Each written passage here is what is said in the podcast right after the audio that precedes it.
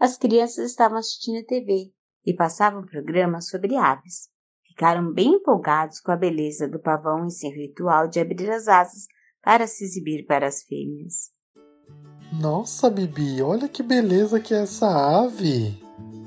Ai, Dudu, estou encantada também com essas maravilhas. Nisso, Nina passa na frente da TV e fala: Miau! Nossa, não estou vendo nada demais nessa ave estranha. Sou mais eu com meus pelos brilhosos e macios. Nina, Nina, como você é convencida e ciumenta, hein? Nina, você também é linda. Cada animal tem sua beleza. A mamãe também chega na sala e senta para assistir com as crianças. Ah, crianças, como o pavão é lindo. Quando eu vejo ele abrir todas as penas, fico até emocionada.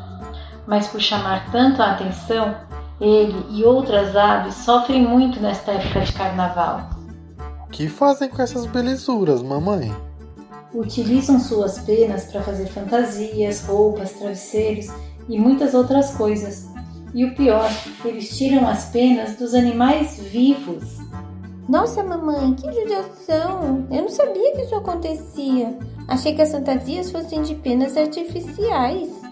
Na maioria das vezes, as penas são naturais.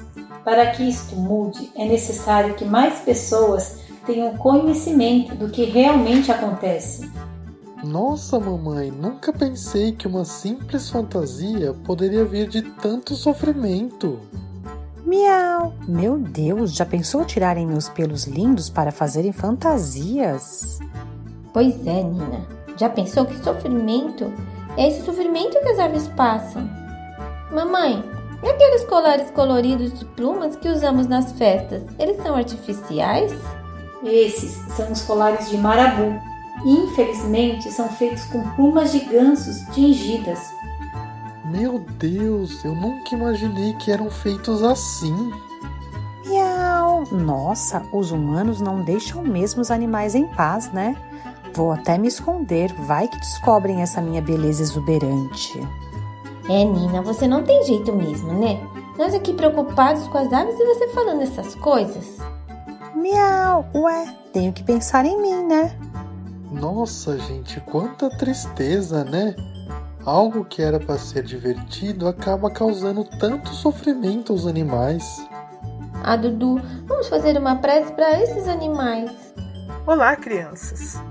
Ouvi a prece e vim até aqui.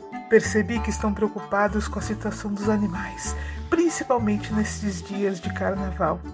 Na verdade, essa situação se estende a todos os dias do ano. Ela é um reflexo da falta de compreensão do homem, que ignora o fato de os animais terem sentimentos, sofrerem, perceberem este sofrimento. Mas isso vem mudando pouco a pouco no planeta, e a prece é de grande valia neste auxílio. Em todos esses dias, a prece funcionará como um abraço carinhoso de nossa parte para com cada animalzinho que passa por esta situação. E também auxiliará aos espíritos de luz trabalhadores de nosso Mestre Jesus do trabalho contínuo, não só de amparo aos animais, mas de conscientização dos homens. À medida que os homens forem entendendo pouco a pouco que os animais são nossos irmãos, isto vai se modificar. Chegaremos num dia em que não mais os animais passarão por esta situação.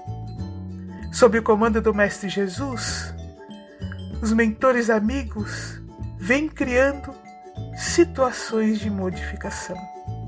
O fato de nós estarmos aqui hoje tendo essa conversa já é uma mudança, pois há anos atrás nem se cogitaria a possibilidade de não se utilizar de pelos, de penas, de peles de animais para se divertir, como vestimenta e assim por diante.